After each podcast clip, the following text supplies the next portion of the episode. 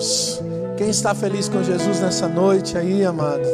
Amém? Posso ouvir um glória a Deus? Saudade de vocês aqui, meu. A gente deu uma passeadinha aí, deu uma viajadinha, né? Quem já, já foi? Quem já viajou aí, já deu uma passeada, né? Graças a Deus, né, irmão? Glória a Deus.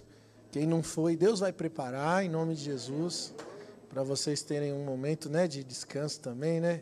Olha o pastor fazendo invejinha, né? Não, irmão, a gente tem que se alegrar com os que se alegram, então ficar feliz por nós aí, né? Glória a Deus. Abra sua Bíblia comigo, primeira carta de Paulo a Coríntios, capítulo de número 7. Tem camiseta nova aí já, hein, gente?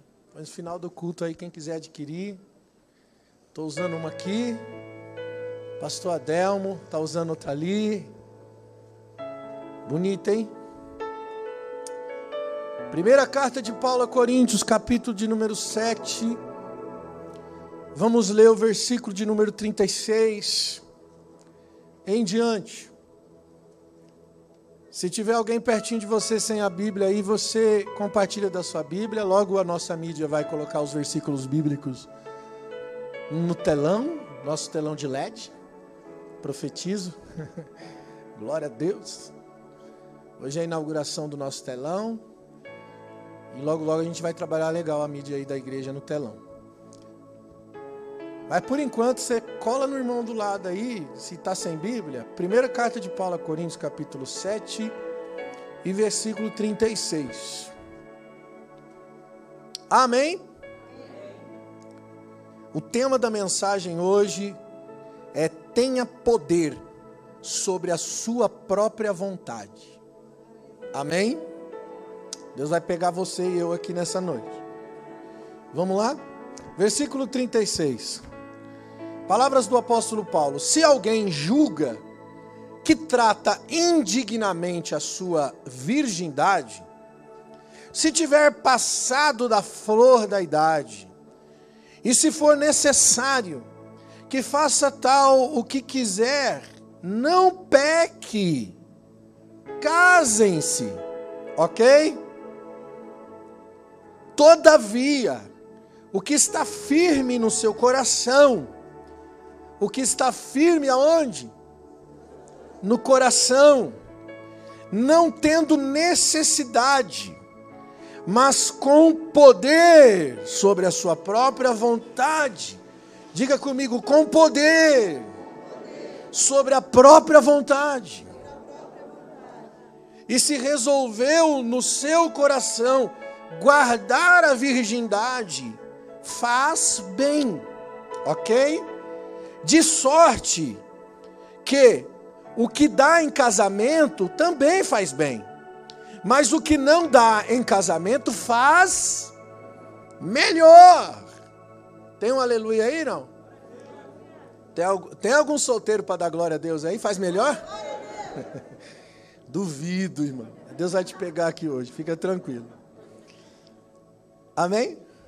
Pode sentar, fica à vontade, tem aqui a nossa leitura.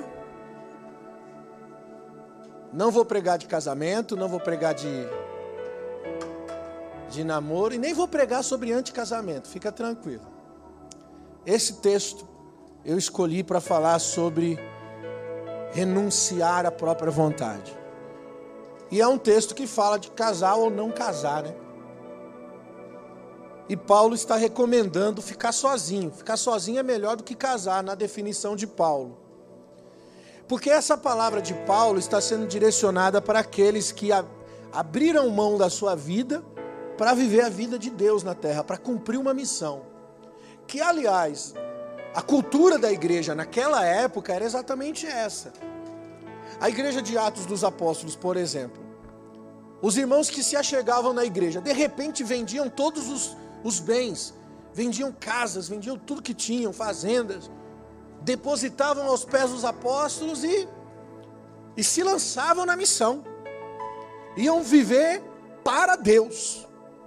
Então era uma cultura na época, porque eu acredito que a missão não é só para o pastor, a missão não é só para o profeta, para o apóstolo, para o mestre, nem só para o evangelista. Pelo contrário, Deus deu os cinco ministérios, e a Bíblia diz que ele deu uns para pastores, mestres, apóstolos, profetas, evangelistas, querendo o quê?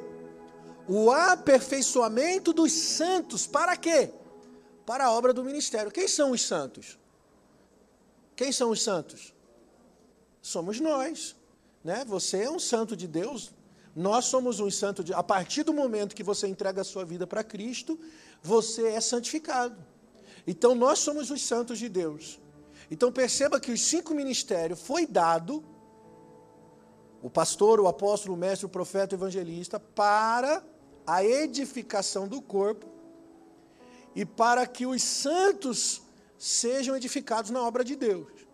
Então todos nós fomos chamados para a missão.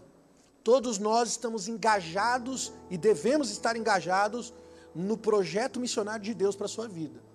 Então, assim, aqui na Atalaia a gente procura ensinar que você não precisa depender de uma mão na sua cabeça. Que não é o pastor que precisa ir lá na sua casa orar para expulsar um demônio. Que você mesmo tem que ter autoridade para fazer isso. Amém?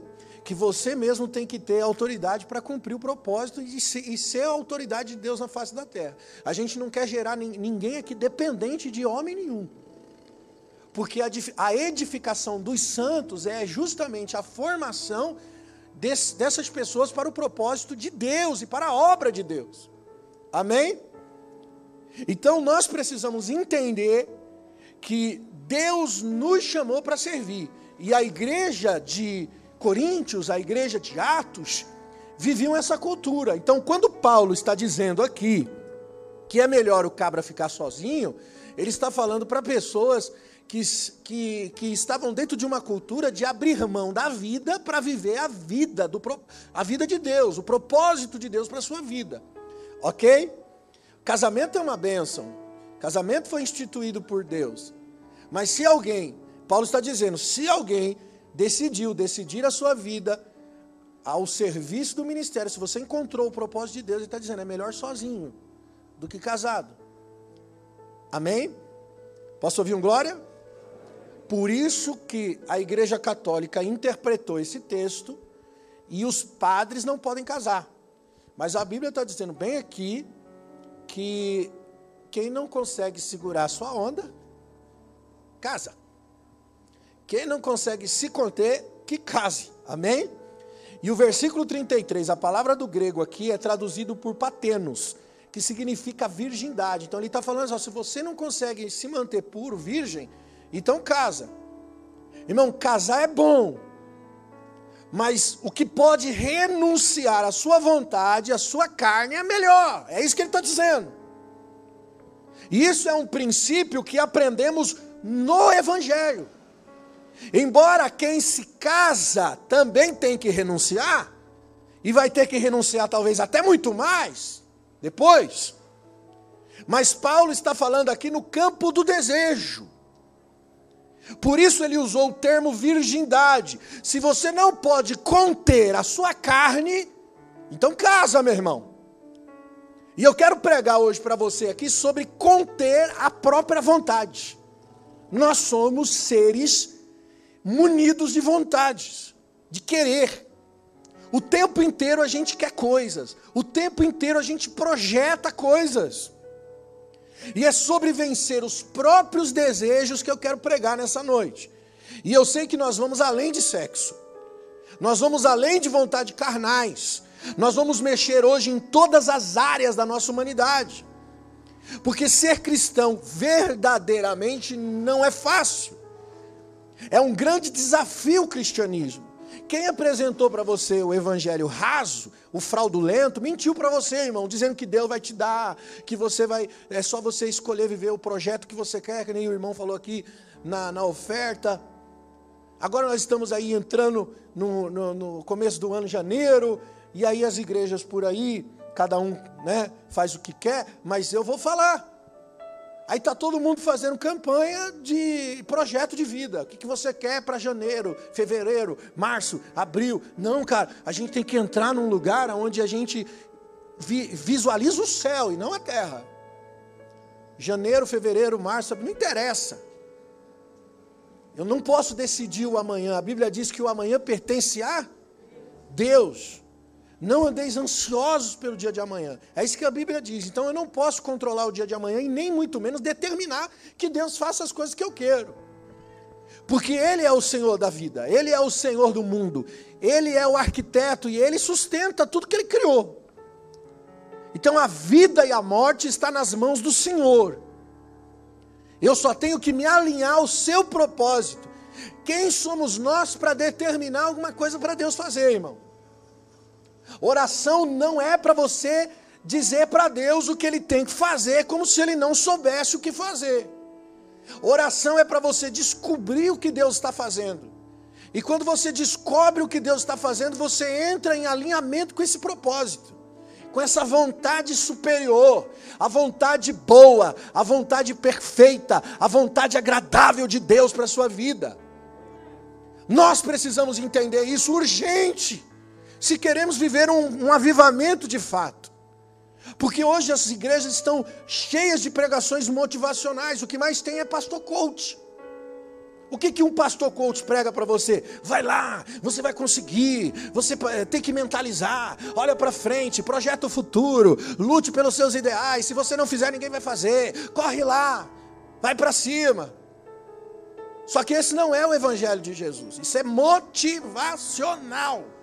Deus não nos chamou para ser motivacionais. O que é uma pessoa motivacional? Ela precisa de uma ideia para se mover. Ela precisa de um incentivo para se mover. Deus não nos chamou para ser motivacionais. Deus nos chamou para ser avivados. Sabe qual é a diferença de um motivacional? Ele precisa sempre de um empurrão para andar. Ele precisa ser motivado. O avivado não, ele tem a vida. Ele está vivo. Existe uma essência própria de uma convicção que vai além. Nós somos chamados para ser avivados e não motivados. Amém? E quando eu sou avivado, eu não preciso ser motivado.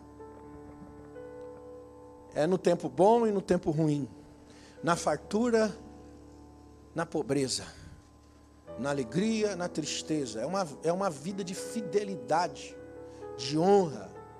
Quem me separará do amor de Deus? Paulo disse: nem a morte, nem a, nem a, nem a, a vida, nem a altura, nem a profundidade, nem os anjos, nem os demônios, nem o perigo, nem a espada, nem a perseguição. Ele disse: nada me separará do amor de Deus. Isso é uma aliança, isso é uma convicção. Uma convicção que não consegue tirar a pessoa do propósito. Você fica intocável. Porque existe uma paz que excede a todo entendimento, guardando seu coração em Cristo Jesus. Nós precisamos entrar nesse ambiente, irmãos. E precisamos vencer as nossas vontades, vencer os nossos desejos, entrar num lugar de contentamento, de alegria, de gratidão. Nós precisamos exercer gratidão diante do Pai. Chega de crente reclamando, dizendo: Ah, por que, que Deus não faz na minha vida? Ah, Deus, estou esperando o agir de Deus, Deus não fez, Deus não faz. Será se ele se esqueceu de mim? Meu irmão, olha para a cruz. Se você precisa que Deus faça algo além da cruz, é porque você ainda não se converteu ainda, você não conhece a Deus ainda, meu irmão. Você vai ter que comer ainda, vai ter que beber leitinho e não está pronto para o alimento sólido. Porque o alimento sólido é para os maduros. Só que até quando você vai ficar na mamadeira? Até quando você vai ficar no leitinho?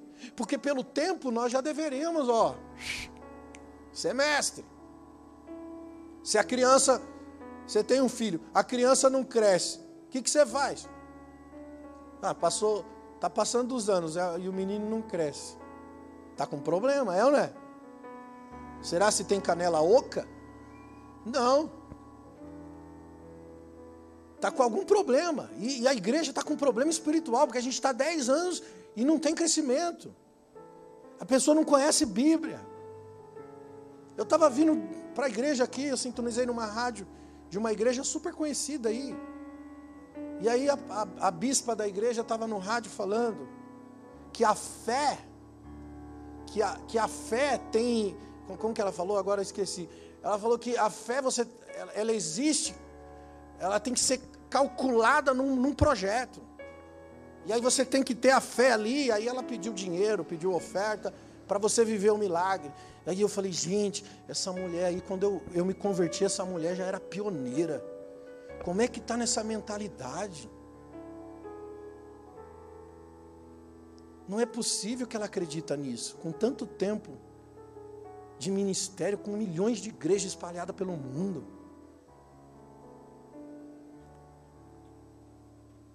Canela oca.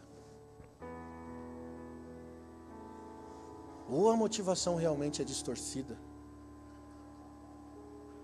Nós precisamos acordar. E ó, eu vou citar um texto básico para começar a falar da nossa vida cristã. Lucas 14, 33, Jesus disse o seguinte: Qualquer de vocês que não renunciar tudo que tem, não pode ser meu discípulo. Ele falou tudo, renunciar tudo. O que é renunciar? É abrir mão. Se você não abrir mão de tudo que tem, não dá para ser discípulo de Jesus. Começa por aqui. Deus nos criou para ser filhos. E Ele quer que nós nos submetamos à Sua paternidade. E isso só acontece quando nós vivemos a vontade do Pai. Quando nós olhamos para o Pai como Pai e reconhecemos a sua autoridade e acreditamos que o pai sabe o que é melhor para o filho. Quando nós acreditamos que o pai sabe o que está fazendo. Então nós confiamos. Todo evangelho que incita os desejos pessoais da pessoa é fraudulento, pregado por pessoas que são carnais o verdadeiro evangelho trata de renúncia. Gente, é só ler a Bíblia, pelo amor de Deus. Nós precisamos despertar. Esse evangelho fraudulento não vem acompanhado de Bíblia, ele vem acompanhado de proselitismo. Usa a Bíblia como proselitismo. Se faz uma analogia distorcida. E nós precisamos entender que a palavra de Deus, ela tem alvo. Eu não posso ler um versículo bíblico e traduzir ele para a minha vida toda. Eu tenho que entender que toda a palavra é apta, é inspirada, é proveitosa, está pronta para discernir, para trazer o discernimento dos meus pensamentos e sentimentos. Ela é mais afiada do que qualquer espada de dois gumes e penetra na divisão da alma Eu quero que você entenda hoje que Deus já te predestinou. E o que é predestinar? Deus já escolheu um destino para você, um caminho para você. Efésios 1:5 diz: Ele nos predestinou para filhos de adoção por Jesus Cristo, para si mesmo, segundo o beneplácito da sua vontade. Olha o que Efésios 5 está dizendo que Deus nos predestinou para sermos filhos por adoção através de Jesus. Para quem? Para si mesmo. Segundo o quê? Segundo o beneplácito da sua vontade. Eu quero Deus, pastor. Então esquece a sua vida, porque ela não é mais sua. Aliás, você não tem vida fora de Deus. Eu já preguei isso aqui várias vezes. Estou martelando nessa tecla aqui já faz uns meses. Tem vida fora de Deus? Qual que é o salário do pecado? A morte. E o que o pecado provocou? As vossas iniquidades fazem separação de quem? De vós, do vosso Deus. O pecado me separa de Deus. Por isso que eu não tenho vida. Porque o salário do pecado que me separou de Deus é a morte. Logo eu não tenho mais vida, o que eu tenho é uma passagem insignificante, um relance. A nossa vida aqui na terra é um relance diante da eternidade. Nós não temos vida. E aí nós estamos tentando viver por conta própria, desligado de Deus, porque tudo que Deus criou funciona numa em uma única unidade. Irmão, tudo que Deus criou é diferente, é diversidade, mas funciona dentro de uma única unidade coletiva. Por isso que a beleza que existe nas diferenças, porque o diferente completa o outro. Por que, que Deus preferiu que fosse assim? Porque quando você completa a outra pessoa por ser diferente, isso torna uma única coisa. Isso aperfeiçoa e faz de tudo, de todas as coisas, uma coisa só. A Bíblia diz que Deus sustenta todo o universo. Agora o homem, por causa do pecado, ele foi o quê? Desligado. E agora ele é disfuncional. E ele é escravo do desejo. Porque agora ele tem um, um, uma essência separada. E separado, ele pensa em si mesmo. Ele não está mais no Criador, porque quando ele está em Deus, ele não tem falta de nada. Quando nós estamos em Deus, nós não temos nenhuma carência. Nós não precisamos de nada em Deus. Deus, ele é ele é o supridor de toda carência, cara. Em Deus você não tem falta de nada. Fora de Deus você é insatisfeito. Porque é o vazio provocado pela separação. O vazio provocado pela separação me deu um sentimento de insatisfação. Eu não sou feliz, eu preciso disso para ser feliz. Eu preciso viver aquilo para ser feliz. Eu tenho que alcançar aquele objetivo para ser feliz. Enquanto eu não, não tiver isso, eu não vou ser feliz. Então você é insatisfeito, porque você não conheceu ainda a plenitude. E quando você conhece a plenitude, não é o dinheiro que vai te fazer feliz. Eu conheço pessoas que têm dinheiro e são insatisfeitas, infelizes, depressivas. O dinheiro não pode curar sua depressão. Porque o dinheiro não traz alegria, ele traz momentos, relances de alegria. É uma falsa vida. Nós precisamos encontrar o eixo Versículo 9 de Efésios 1:5 ele diz: "Descobrindo-nos o mistério da sua vontade". Olha só. Descobrindo-nos o mistério da sua vontade, segundo o seu beneplácito que propuser em si mesmo. Olha aqui. Quando é que eu descubro o mistério da vontade de Deus? A Bíblia diz que é no próprio Deus ele propusera em si mesmo. O que é propu, propuser? É propor. Aonde que está proposto?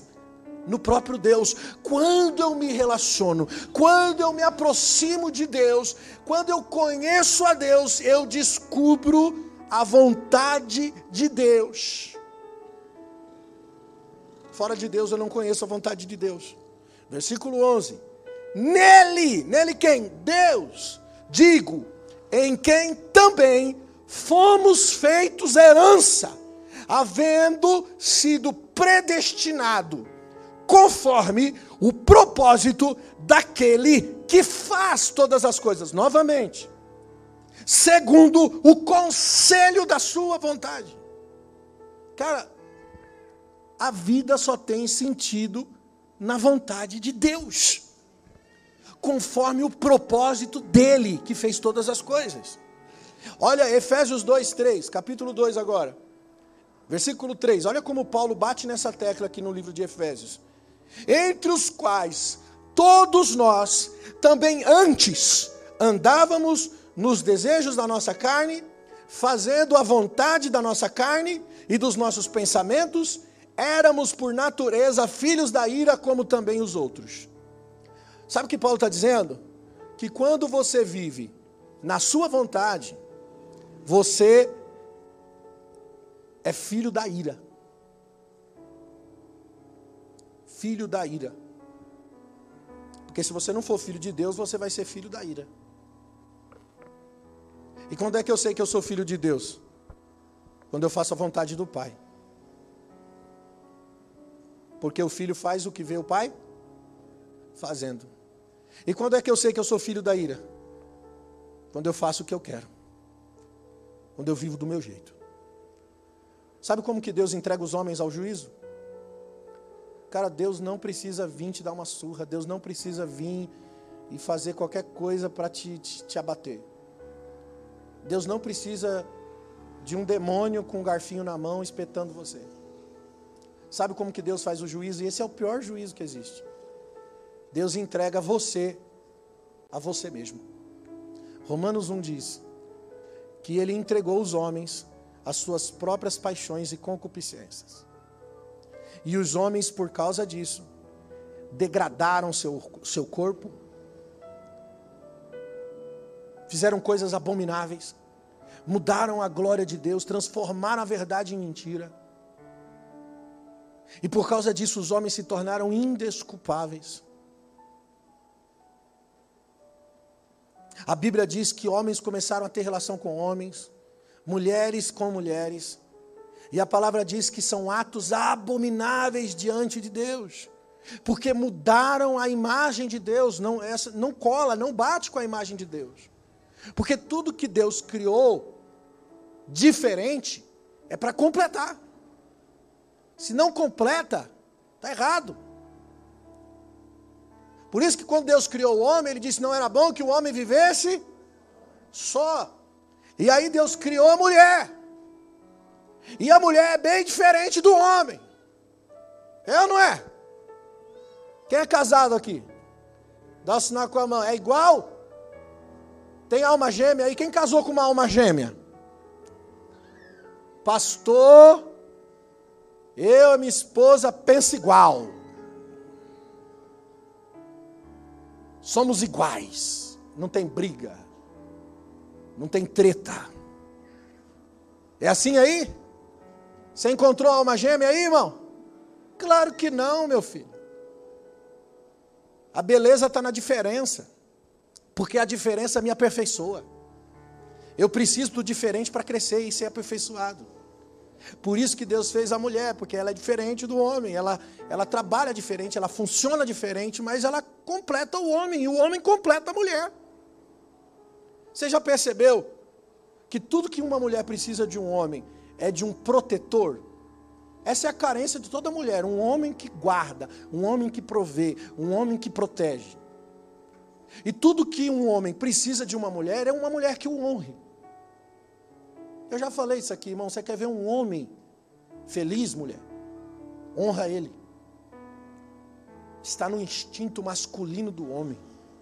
O homem defende tudo que o honra. Cara, não precisa nem ser esposa, pode ser um amigo. Se o amigo honra o amigo, ele, o cara coloca o peito dele na frente de qualquer parada para defender o amigo por causa da honra da amizade. Se uma esposa honra o marido, esse cara vai dar a vida dele por ela. E se uma mulher recebe do, do marido proteção, provisão, cuidado, essa mulher será submissa a esse homem. Esse, essa diferença, falei que não ia pregar para casais, né? Tá, acho que eu estou pregando. Essa diferença completa. E você já viu, irmão, que o homem e a mulher encaixa perfeitamente? E quando encaixa, ela gera vida. Ela dá luz a um filho. Ela produz vida. Acho que acabou minha bateria aqui, irmão. Está sem bateria. Ela produz vida. Olha como Deus é perfeito. Não tem coisa maior que possa refletir o próprio Criador. Porque quando um homem e uma mulher coabitam, se relacionam, e isso gera vida, isso não representa o próprio Deus, o Criador, o que criou o homem, o que criou o ser, o relacionar, a união, quando dois se fazem um, isso reflete o Criador. Por isso que não dá certo homem com homem, meu irmão. Porque homem com homem não, não encaixa, tá entendendo? Não encaixa. Não tem útero. Não gera. Não dá vida não funciona, não representa o Criador. Nós precisamos entender isso. Por isso, ah, pastor, mas eu tenho uma fraqueza, coisa e tal. Todo mundo tem, camarada. Ninguém é diferente de ninguém, meu irmão. Uma vez eu falei para um, um cidadão homossexual, a gente estava conversando, ele disse: Não, mas eu nasci assim. Eu falei, cara, eu também nasci em pecado.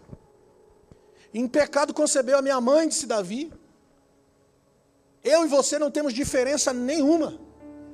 Sabe por quê? Eu não tenho a fraqueza que você tem da homossexualidade, mas eu tenho outras. Que eu preciso renunciar, eu preciso ter domínio sobre essas fraquezas, sobre essas vontades. Não existe seguir a Cristo com essas fraquezas. Então, para mim seguir a Cristo, para mim caminhar na vontade de Deus, eu tenho que renunciar tudo. E isso faz você igual a mim. Não importa se você acha que nasceu assim. O que importa é o que a palavra de Deus diz. E se a palavra de Deus diz, você tem uma obrigação, vencer a si mesmo. Imagine só, essa filosofia que você tem que se aceitar, porque essa é uma filosofia caída. Não que você tem que ser feliz a qualquer custo, você tem que fazer tudo que, que vai te fazer feliz. E você tem que se aceitar e se assumir. Irmão, se eu tivesse que me assumir e me aceitar, lascou, meu irmão. Ia dar ruim. Ia dar errado casamento, ia dar errado relacionamento, ia dar errado tudo. Porque eu vou falar uma coisa para você: a gente é ruim. Nós não temos nada de bom para dar.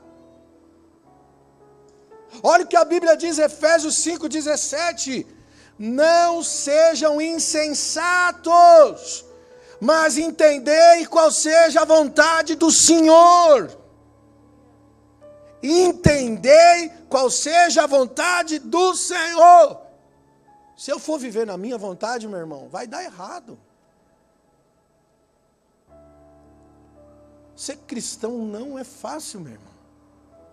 Olha o que Jesus disse: Eu desci do céu, não para fazer a minha própria vontade, mas para fazer a vontade daquele que me enviou. Se até Jesus, até Jesus, teve que renunciar à própria vontade para fazer a vontade do Pai, porque Jesus não tinha vontade de ir para a cruz, ele estava obedecendo ao Pai, ele estava se submetendo, ele estava renunciando. E Jesus teve guerras interior, porque no Getsemane ele orava dizendo: Pai, se possível, se der, se der, eu não quero ir para a cruz. Daqui a pouco ele, ele, ele tem um, ele recobra a consciência, ele se recompõe espiritualmente e diz: Não, Pai, seja feita a sua vontade. Você percebe que há uma guerra interior em Jesus, uma guerra de vontades. Ele vence a própria vontade, submetendo a vida ao Pai. E ele vai para a cruz. Quem falou para você que seria fácil mentiu para você. 1 Pedro 2,15 a Bíblia diz: Porque essa é a vontade de Deus, que fazendo bem, tampeis a boca da ignorância dos homens insensatos. Agora, o que é fazer o bem? Qual o nosso conceito de fazer o bem? Porque a Bíblia diz que a nossa justiça é um trapo de imundícia diante de Deus. Você sabia que todo bem que você faz ainda assim é ruim? Olha só, a gente é tão ruim que até o bem que a gente faz é ruim. E eu vou provar para você agora, já. Porque alguém pode estar discordando. Não, peraí, pastor. Tem bem que é bem, sim. Eu vou mostrar para você, biblicamente, diante dos olhos de Deus, porque se a Bíblia diz que a minha justiça é trapo imundo diante dos olhos de Deus, até a minha intenção boa, às vezes tem um clivo ruim. Dá um exemplo aqui. Entregar sopa para morador de rua, marmitex, sapato, roupa, é bom? É fazer o bem? É, poucas pessoas responderam. É fazer o bem? Quem concorda, diga sim. Legal. É, eu concordo. E se eu dissesse para você que você pode fazer tudo isso e ainda ser mal. Porque quem, a maioria dos que fazem, depois que faz, você sente aquele, aquele, aquele sentimento bom, né? Fala assim, poxa, né? Ajudei alguém. Que, que legal. Eu me sinto melhor porque eu ajudei alguém. Você se sente melhor porque ajudou alguém? Sim ou não? Sim? Como diz o Macedo, sim ou não? Aí que está. Pensa comigo. O sapato que você deu resolveu a vida do morador de rua? A marmitex que você deu resolveu a vida do morador de rua? Tirou ele dessa situação? Não. Eu não estou dizendo que você não tem que fazer isso. Eu estou trazendo para uma balança de justiça a situação. O que, que é justiça na linguagem bíblica? Na linguagem bíblica, justiça. Eu não tenho direito de ter mais do que aquele que não tem nada. Por isso que a igreja primitiva, eles repartiam segundo a necessidade que cada um tinha. Isso era justiça. Jesus disse: o que tem duas túnicas, reparta com quem não tem nenhuma. Aí você volta feliz para casa e diz assim: ah, eu me sinto tão bem porque eu fiz o bem. Só que fazer o bem de verdade era você pegar o cara que está lá na rua e dizer assim: é, agora você tem um lar. Vou te levar para minha casa e você vai fazer parte da minha família. A partir de hoje na rua você não vive mais. Você pegou a injustiça e você elevou ao nível da balança. Só que a gente faz isso a gente consegue fazer isso? Não, pastor, eu não conheço, vai que essa pessoa. Eu estou dizendo que não é fácil fazer isso. Por isso que quando a nossa justiça é praticada, ainda assim não é justiça. E eu não estou dizendo que você não tem que fazer, entenda o que eu estou dizendo.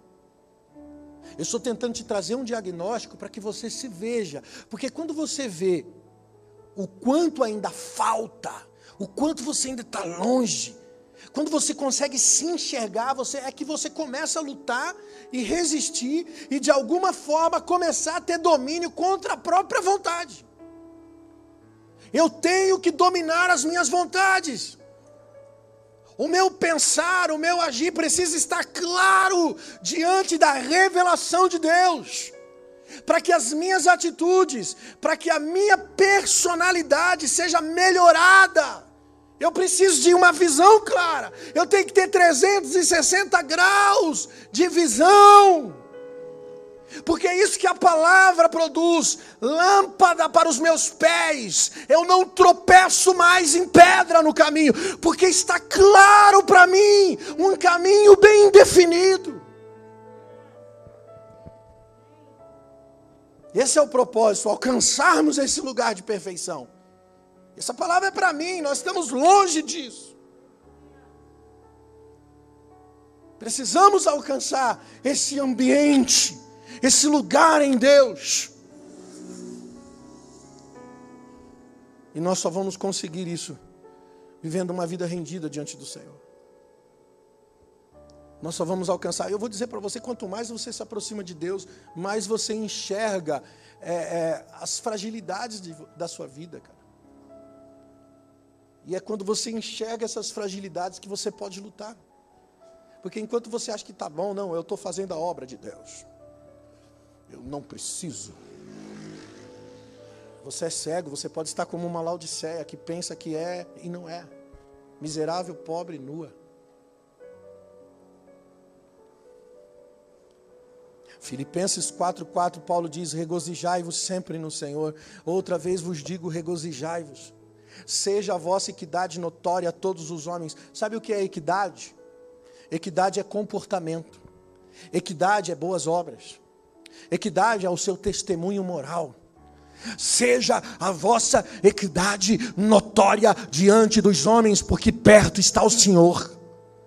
Não estejais inquietos por coisa alguma, antes as vossas petições sejam em tudo conhecidas diante de Deus, com oração e súplica. Sabe o que ele está dizendo? Não fique ansioso, não se preocupe com outro dia. Coloca diante de Deus e confia. Versículo 7, então, a paz de Deus, que excede a todo entendimento, guardará o vosso coração e os vossos sentimentos em Cristo Jesus. Olha que tremendo que Deus, o que Paulo está falando aqui, irmãos. A paz de Deus, que excede ao entendimento, guardará o meu coração. Aonde é que meu coração é guardado? Onde é que os meus sentimentos são guardados? Em Cristo Jesus. Aí não tem depressão mais. Não tem, irmão, não tem mais pânico. Não tem mais ansiedade. Não tem mais medo, porque coração e sentimento está protegido, guardado em Deus, e por isso existe uma paz em mim que excede a todo entendimento. Essa paz é munida de gratidão, de contentamento, de felicidade, porque alcançou um propósito definido aqui, ó, no entendimento. Alcançou no espírito da mente o entendimento. Está vivendo Romanos 12, 2, a renovação da mente e do entendimento que me faz experimentar a boa, a agradável e a perfeita vontade de Deus. Isso me traz paz. Todas as pessoas que passam por tratamento psicológico, o psicólogo, ele vai tratar com remédio em algumas, em algumas situações, mas remédio não cura. Ele ameniza sintomas. O que vai ajudar a pessoa a se curar é o diálogo, é a conversa. Por isso o psicólogo conversa bastante para plantar a ideia, para mostrar para a pessoa a visão, para dar à pessoa entendimento, porque quando a pessoa começa a construir na mente, que ela pode começar a enfrentar. O enfrentamento da depressão é que cura a depressão. Por isso que uma visão clara, um entendimento, um propósito definido na fé é a arma mais poderosa para vencer qualquer desajuste. Quando nós chegamos aqui, onde a paz de Deus, que excede a todo entendimento, me pegou, porque o meu coração e o meu sentimento está guardado em Cristo. Acabou. Sabe quando o pecado começou? quando começou uma coisa chamada desejo. E o desejo começa quando a insatisfação brota. A insatisfação brota. O que o diabo plantou, o que a serpente plantou no homem foi uma coisa chamada insatisfação, para que a insatisfação desse lugar para o desejo. Que a serpente falou foi o seguinte: é, você não tem, mas está ali. Se você comer daquele fruto, você será o que você não é. Você será semelhante a Deus. E aí ele pensou: eu não sei, eu não sou, eu não tenho. Logo eu sou insatisfeito e agora nasceu o desejo de querer. Nasceu o pecado. Por isso que vencer os desejos é, é a coisa mais importante para o nosso cristianismo. E eu não falo só de sexo, não falo só de coisas carnais, desejos, instintos. Em todas as áreas da nossa vida. Dá para entender porque Paulo disse: tudo que você fizer, faça para a glória de Deus. Quer comais, quer bebais, quer façais qualquer coisa. Ele está dizendo: renda a Deus toda a sua vida, todas as, tudo que você move, tudo que você faz tudo que você toca, faça que isso seja um sacrifício de adoração, de oferta, para que você não se mova por desejo, para que você não se mova por você, para que você não seja separado de Deus, porque não existe separação. Não existe separação. 1 Timóteo 6,3 ele diz o seguinte: Paulo diz assim: se alguém ensina uma doutrina que não se conforma com as palavras do nosso Senhor Jesus Cristo e com a doutrina que é segundo a piedade, ele diz: é soberbo, nada sabe mas delira acerca das questões e contendas de palavras, das quais nascem invejas, porfias, blasfêmias, ruins suspeitas, contendas de homens corruptos de entendimentos, privados da verdade, cuidando que a piedade seja a causa de ganho, aparta-se deles. Mas grande é a piedade com o contentamento, porque nada trouxemos para esse mundo e manifesto é que nada podemos levar desse mundo, tendo, porém, sustento com que nos cobrirmos, estejamos com isso contentes. Mas os que querem ser ricos caem em tentação, caem em laços, que submergem o homem à perdição e à ruína, porque o amor ao dinheiro é a raiz de toda espécie de males. E é nessa cobiça que desviaram-se da fé e transpassaram a si mesmo com dores.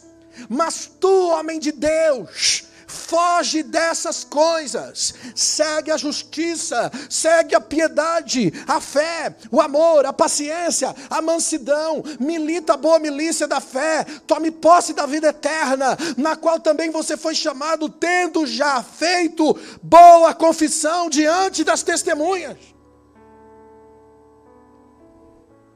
Olha aqui, irmão. Por que, que o dinheiro é a raiz de todo mal? Eu vou traduzir para você. Quando a Bíblia diz que é a raiz de todo mal, ela está dizendo que é, é dali que brota o mal. Mas aqui, o dinheiro representa o desejo, não propriamente o dinheiro. Porque o dinheiro me dá um poder independente. Com dinheiro você constrói para si. Todo mundo aqui acorda cedo e corre atrás, né? Para ganhar dinheiro. Sim ou não? Por quê? Porque com dinheiro você vive, é ou não é? Você paga as contas. Você passeia. Você desfruta. Você alcança um lugar de conforto. Sim ou não? E é aqui que está o perigo. A autorrealização que o dinheiro promove uma realização independente. Essa realização independente que o dinheiro promove é a mesma ciência que nasceu o pecado. Porque é o poder independente. A proposta do fruto proibido, aquilo que a serpente plantou no coração do homem, era um poder independente. Ele tem a mesma identidade que o dinheiro. O diabo tem uma arma tão poderosa para nos influenciar, essa arma se chama o dinheiro.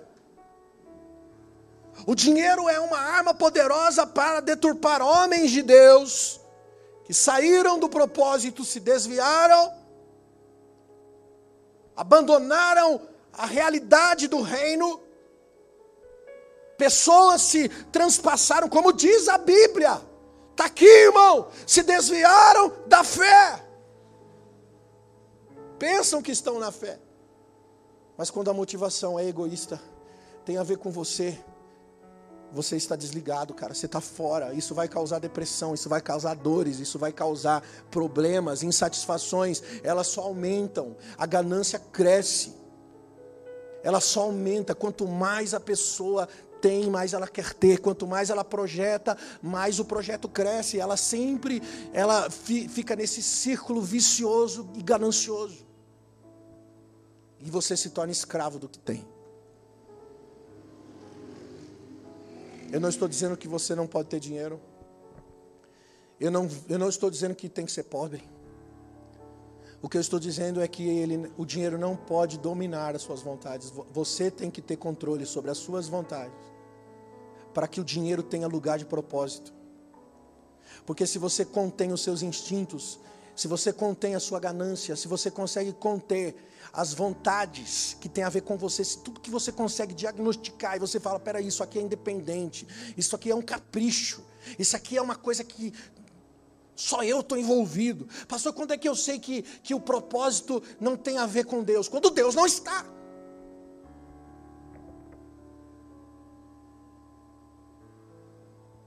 Quer saber algo sobre um homem? Veja se Deus está envolvido nos seus sonhos e projetos.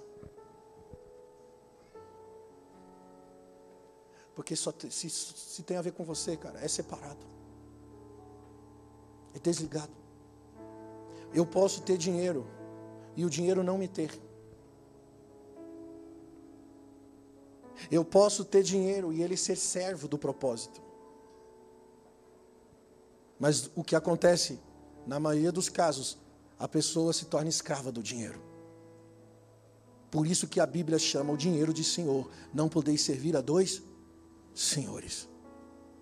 E os que querem ser ricos caem nisso. Porque quem é que quer ser rico? É uma pessoa que pensa em si.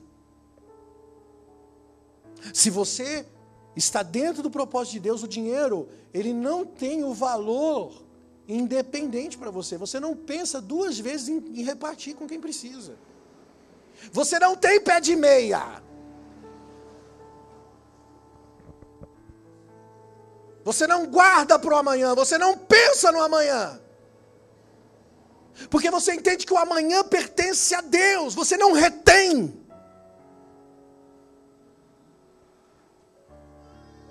E isso te fará muito mais próspero do que você pensa. Porque quando você se torna um provedor, eu não estou falando, não vou tirar oferta aqui não, irmão. Já tirou oferta. Não, não, isso aqui não é manipulação, não. Isso aqui é para você se tornar a pessoa generosa que você tem que ser lá fora. Com qualquer um que seja. Isso é diagnóstico. Nós precisamos identificar como somos, quem somos, as raízes emocionais, sentimentos, vontades, para que possamos vencer as nossas vontades e alcançar a plenitude da fé.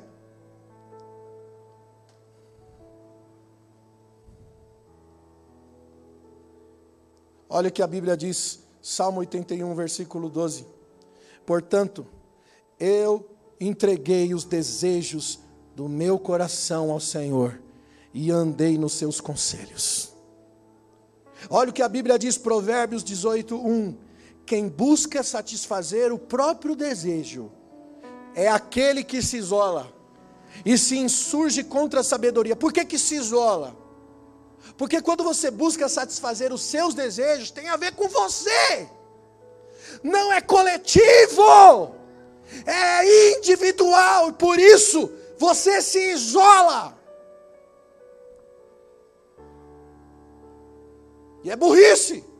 Porque a Bíblia diz que você se coloca contra a sabedoria. E quem se põe contra a sabedoria não está pensando direito. Posso dizer uma coisa para você aí, irmão?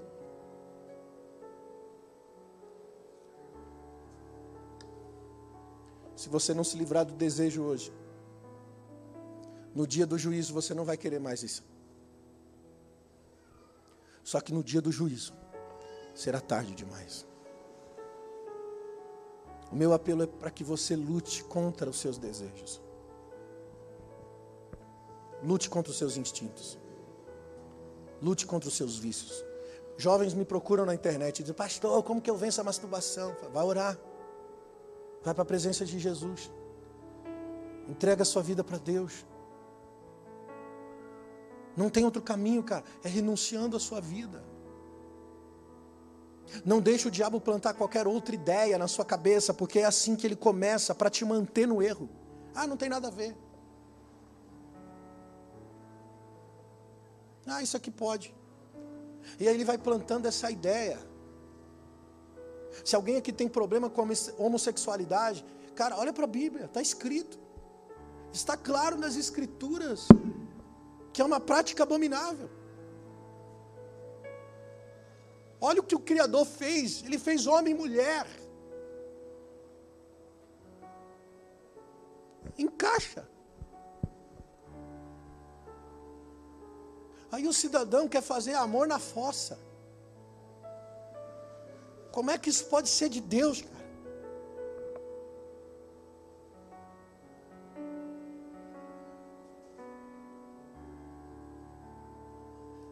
Não vem de Deus. Essa prática sexual é chamada de sodomismo. praticado por homens que viveram em Sodoma e Gomorra, a mesma cidade que foi destruída por causa dos seus pecados, justamente porque homem se relacionava com homem. Você não nasceu assim, isso é engano. Isso é mais uma ideia do diabo para que você se conforme. E outra, nós não temos que nos aceitar, meu irmão.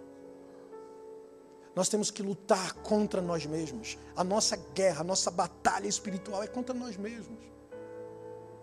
Não somos diferentes, somos iguais. Temos fraquezas. E se eu não lutar contra as minhas fraquezas, eu também, também estou perdido. Se livre dos desejos, das vontades o quanto antes. Vamos viver um cristianismo, vamos lutar para viver o cristianismo real de Jesus. Essa palavra é um desafio para nós. Olha o que a Bíblia diz em Apocalipse 18, 11. Olha só, preste atenção para mim encerrar essa mensagem. Apocalipse 18, 11, ele diz assim: E sobre ela choram e lamentam os mercadores da terra, porque ninguém mais compra as suas mercadorias, ninguém mais vai comprar a mercadoria dos mercadores. Vamos ver mercadorias de ouro, de prata, de pedras preciosas, de pérolas, de linho fino, de púrpura, de seda, de escarlata, toda madeira, todo vaso de marfim, todo vaso de madeira preciosíssima, de bronze, de ferro, de mármore, só coisa chique. Materialismo. E canela e perfume, agora, é, agora tem a ver com com, com especiarias, perfume, mirra, incenso, vinho, azeite, flor de farinha, trigo, gado, ovelha, cavalo, carro. Mas olha que interessante. A Bíblia diz aqui: corpos e almas de homens. Tudo que envolve desejo humano. O versículo 14 diz: o fruto da tu, o fruto do desejo da tua alma se foi, no dia do juízo. Tudo que, que ele citou aqui é fruto do desejo da alma. Sabe o que é interessante? Além de todo o materialismo e de toda especiaria que traz conforto, que é desejo da alma dos homens, ele também diz corpos.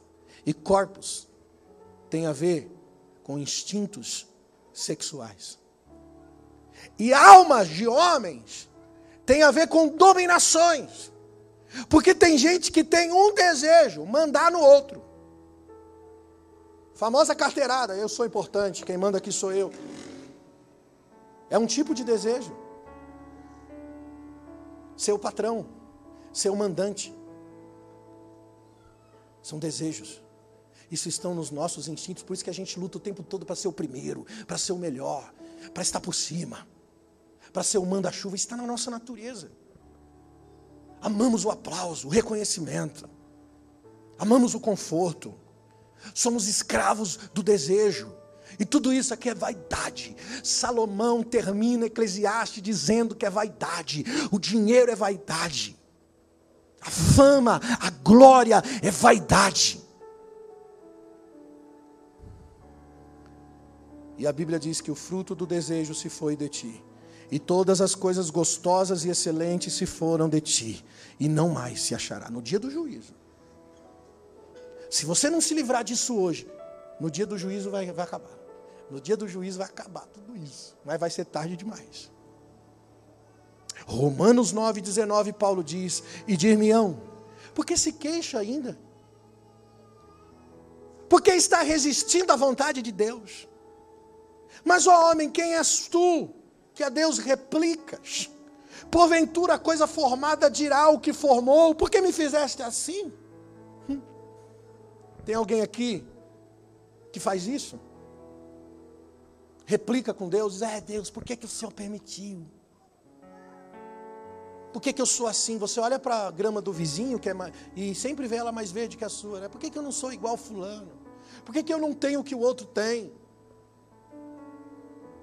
Nós somos ruins de se alegrar com a alegria dos outros. A gente é muito mais fácil de chorar com os que choram do que se alegrar com os que se alegram, porque a gente sempre olha para o outro e diz assim: ah, podia, podia ser eu. E aí a gente vai diante de Deus e acha assim: por que Deus? Cara, eu fico, eu fico numa pilha quando uma pessoa diz para mim: Deus não fez nada na minha vida. Por que, pastor, que Deus não faz? Irmão, eu dou no meio. Eu bato de quina. Eu não tenho paciência. Deus não é um realizador de desejos. Pelo contrário, Ele na sua vida é para esvaziar você de todo desejo. E se necessário for te fazer padecer, para te esvaziar, porque, irmão, humildade só se forma através de uma coisa: humilhação. E às vezes você precisa da humilhação para gerar dentro de você a humildade.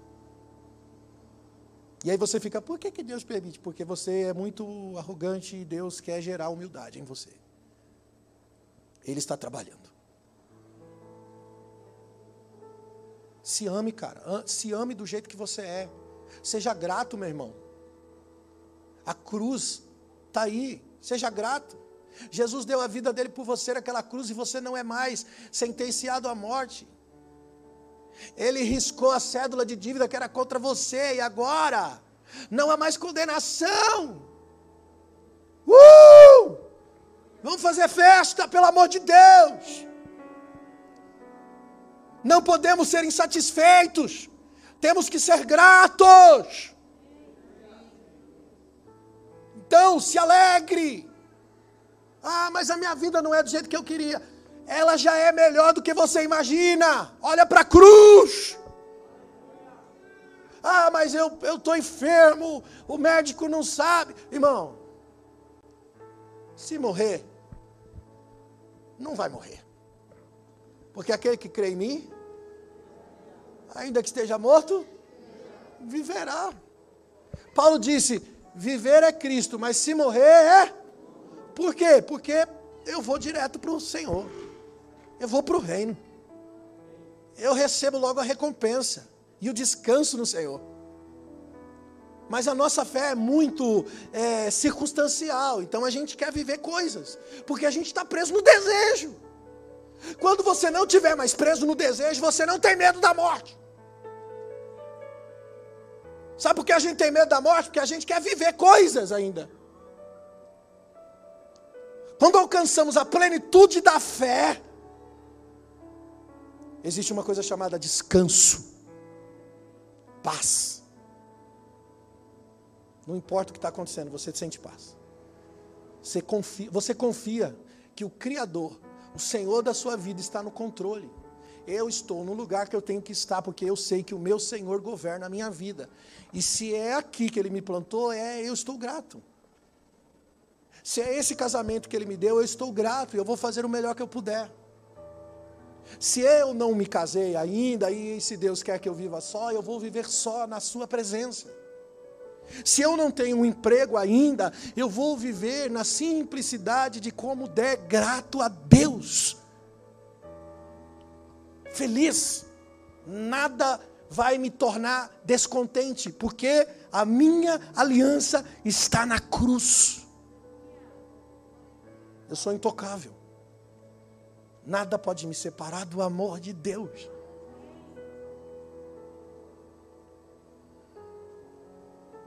Deus ama as variedades, amados. Por isso que ninguém é igual a ninguém. Você sabia que ninguém tem a digital que você tem? A sua digital é única. O seu DNA. Ninguém é igual a ninguém, todo mundo é diferente. Porque o diferente completa, tudo é um corpo. Tudo é um corpo só. Deus é uma unidade indivisível e ao mesmo tempo coletiva. Por isso que ele é amor. Agora, escute. Eu fui, eu fui estudar só para saber, para poder te passar. Sabe quantas espécies de plantas existem? Pelo menos descoberta pelos cientistas? 75 mil espécies de plantas. Olha só como Deus caprichou na criação. 8,7 milhões de espécies de vida animal que Deus criou. 6,5 milhões são terrestres. 2,5 milhões são marinhas. Não é muita coisa. Deus não caprichou, não caprichou na criação. Diferentes. E você é um ser único. Você é diferente. E ao mesmo tempo ser único. Por quê? Porque Deus te criou para ser assim, para Ele. Então seja grato, você tem a vida que Deus te deu, seja grato pelo ar que respira, seja grato pela oportunidade que Ele te deu de conhecer o Evangelho, de conhecer a Sua presença. Não há motivo para você ficar caído, cara. Não há motivo para você baixar a cabeça, meu irmão. Eu estou tentando mudar a sua perspectiva para que você possa lutar contra as vontades, para que você possa lutar contra sentimentos para que você possa lutar contra desejos, contra a insatisfação, porque é através do descontentamento que você nasce com o pecado, que você gera luz ao pecado, que o embaraço vem. Apenas a vida de Deus dará a você a verdadeira alegria. Salmo 119, versículo 174 tenho desejado a tua salvação, ó Senhor, a tua lei é o meu prazer. Vamos viver essa palavra. 1 Crônicas 16, 27. Há louvor e majestade diante dele, a força e alegria no seu lugar. É lá que está a força e alegria. 1 João 2,17, Jesus disse, o apóstolo João, aliás, disse: O mundo passa e a sua concupiscência, mas aquele que faz a vontade do Senhor permanece eternamente. Vai passar, tudo passa. Mas se você estiver firmado na vontade do Senhor, no plano perfeito de Deus, você é um ser eterno, é um ser completo, você é um ser intocável, guardado, protegido, coração e sentimento guardados em Cristo Jesus, uma paz que excede a todo entendimento sobre a sua vida. Ninguém entende nada, ninguém sabe porque há tanta paz, há tanta alegria, há tanta luz, há tanto brilho nos teus olhos, ninguém consegue compreender compreender da onde vem. Irmãos, dinheiro não pode pagar, não pode comprar, nada nesse mundo pode comprar essa paz. De quem alcançou pelo relacionamento com Deus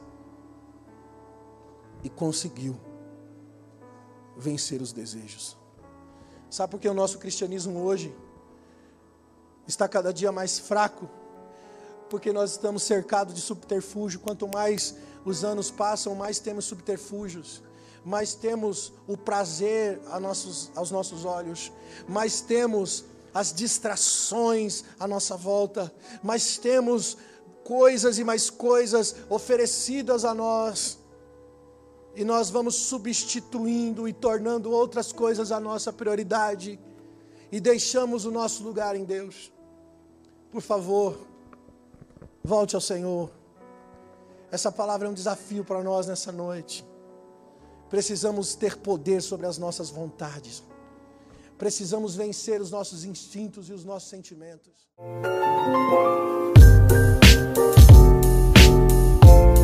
Música